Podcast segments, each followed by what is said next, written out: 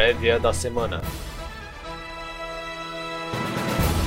Salve, salve investidor! Hora de respirar fundo e encarar aquela que será a última semana cheia do ano. E aí, preparado? Eu sou Leonardo Levati e essa é a prévia da semana. Quase um presente do Papai Noel para você, hein? Expectativa de maior volatilidade na bolsa em função dos ajustes nas carteiras para 2021. Grandes fundos e gestores aproveitam essa semana para zerar ou começar posições com estratégias específicas. A aposta atual é de uma retomada rápida do crescimento por conta das vacinas e dos estímulos no novo governo americano. Por isso, a rotação para valores setores ligados à retomada deve continuar, o que ajuda o Brasil com o ingresso de capital estrangeiro. Por um lado, o avanço da segunda onda da Covid-19 implica mais restrições para a circulação no Natal e no Ano Novo. A Alemanha, por exemplo, retomará o fechamento dos negócios a partir desta quarta, com lojas não essenciais e escritórios fechados e restrições mais rígidas até pelo menos 10 de janeiro. Por outro lado, a FDA americana aprovou a vacina da Pfizer contra o coronavírus. Sobe a expectativa para o início da vacinação nos Estados Unidos e em outros países pelo mundo a partir de hoje. Esperava-se que Reino Unido e União Europeia chegassem a um acordo até esse último domingo, mas a novela Brexit seguirá mais um pouco. Ursula von der Leyen, presidente da Comissão Europeia, disse que o bloco continuará com as negociações sobre acordos comerciais após o Brexit. Em 31 de dezembro, o Reino Unido deixa de seguir as regras comerciais da União Europeia, mas o cenário atual impede projeções claras. Aqui no Brasil, o ritmo de recuperação econômica fica no radar com o IBCBR de outubro. Na terça-feira, teremos a ata do Copom, que deve dar mais pistas sobre o destino da orientação futura. O comitê alegou na decisão de juros da semana passada que a menor diferença entre a inflação observada e a esperada pode acelerar a retirada da orientação, que prometia manter os juros baixos por um longo período, caso certas condições fossem cumpridas. A questão agora não é mais se os juros vão subir nos próximos meses, mas quando e quanto. Nossos contribuidores acham que o momento de altas deverá começar no início do segundo trimestre, se nada mudar. A meta da inflação para o ano que vem é de 3,75% ao ano, mas espera-se que a inflação supere os 4,2% no ano que vem. O Banco Central deve ser pressionado para agir de forma mais rápida. Será que está atrasado na reação? Na ata, a autoridade deve dar alguma ideia. Por falar em inflação, na mesma terça-feira tem IGP 10 e na quinta a segunda prévia do IGPM. Os dados devem testar a visão do Banco Central de que a alta inflacionária é temporária. Coloque no radar ainda os dados do setor externo do Banco Central, que serão divulgados na próxima sexta. Eles devem mostrar o impacto da recente enxurrada de dólares no mercado durante o mês de novembro. Na segunda-feira sai o relatório mensal da OPEP, que pode impactar o preço do petróleo. Também na segunda saem os dados de atividade da China em novembro.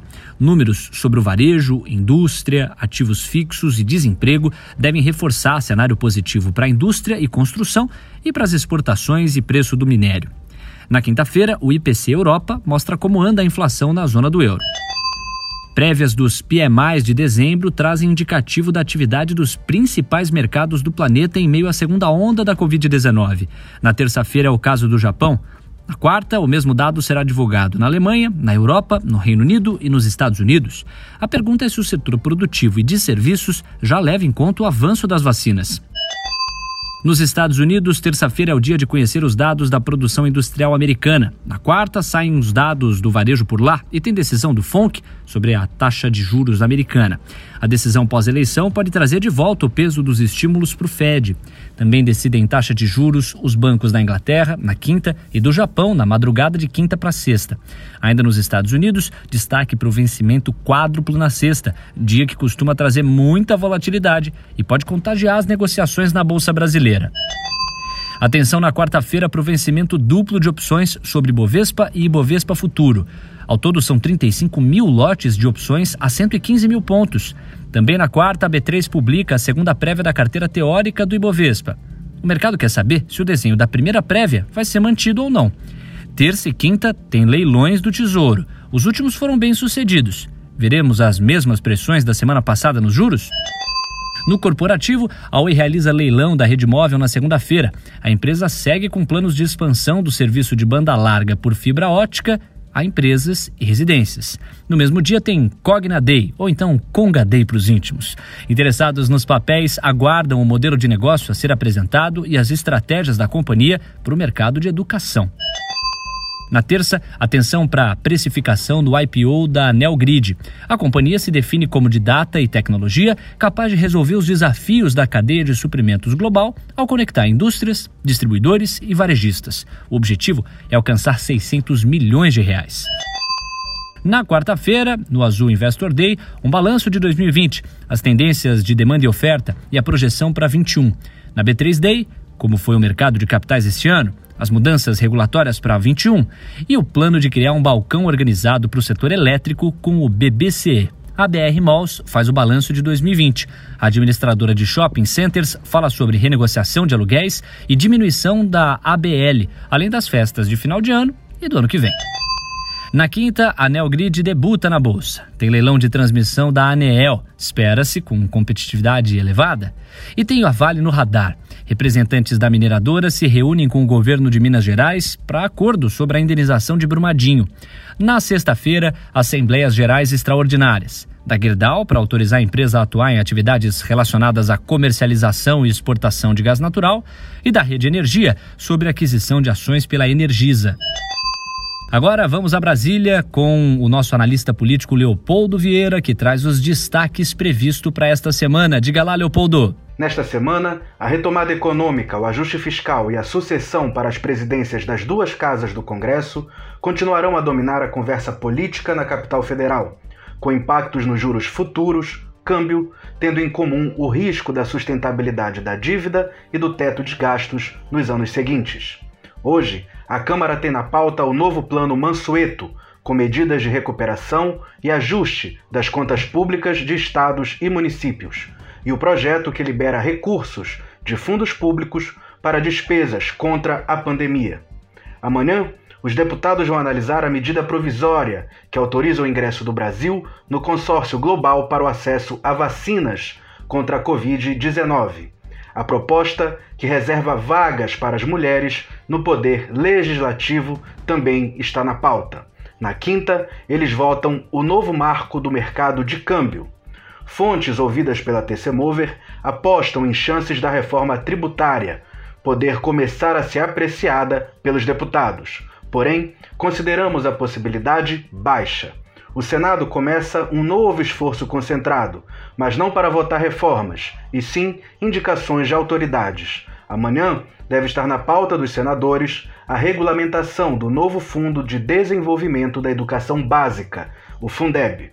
Na quarta, o Congresso analisa a Lei de Diretrizes Orçamentárias para 2021, cujo prazo para emendas se encerrou na sexta-feira, e vetos ao marco do saneamento.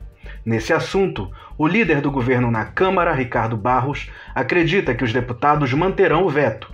No Senado, não há acordo ainda. Entretanto, de modo geral, o ministro do Desenvolvimento Regional, Rogério Marinho, tem dito que os vetos devem ser preservados. Atenção também ao Supremo Tribunal Federal, que pode julgar temas como vacinação obrigatória, compra de imunizantes autorizados por agências estrangeiras e se estados podem fazer isso diretamente e ter seus próprios planos de vacinação. E agora direto para o comentário dos editores. Nos aproximamos do final do ano e, com isso, uma retrospectiva e uma agenda para o ano que vem se fazem necessárias. Esperamos deixá-las prontas para o final desta semana e vocês vão poder acessá-las primeiro na sua plataforma Mover. Há muita coisa pendente para resolver antes do Natal. A União Europeia chegou a um acordo sobre o seu orçamento e fundo de recuperação, mas falta um acordo do Brexit. O Congresso dos Estados Unidos ainda não concordou com o um pacote fiscal. Caberá ao presidente eleito Joe Biden acelerar uma negociação, mesmo com mais escândalos ao redor do seu filho Hunter sendo cada vez mais expostos. O Banco Central Europeu recalibrou a política monetária em grande medida conforme esperado. Na próxima semana, espera-se que o Federal Reserve ajuste sua orientação de compra futura e o Banco do Japão estenda seu financiamento especial. As altas taxas de infecção da Covid-19 continuam a pesar sobre a atividade na Europa e cada vez mais também nos Estados Unidos. Isso é importante porque no Brasil, especialmente os estados, devem tentar se antecipar. Isso pode trazer mais fricção política. Nos mercados emergentes, a China teve desempenho das exportações perto da máxima de três anos em novembro, dando ainda mais suporte à nossa expectativa de crescimento do PIB do quarto trimestre acima do consenso. Os dados do comércio regional na Ásia continuam a mostrar sinais de força. Em Taiwan, as exportações de novembro tiveram um forte aumento com a demanda da China por produtos eletrônicos. E na América Latina, as taxas de juros devem continuar estáveis, mas não a inflação. O custo de vida continuou a surpreender de forma negativa, acelerando de forma importante no Brasil e outros países. Subir juros pode gerar algum tipo de ruído político na região. A conferir. Para você, uma ótima semana. Fique ligado na Mover e até mais.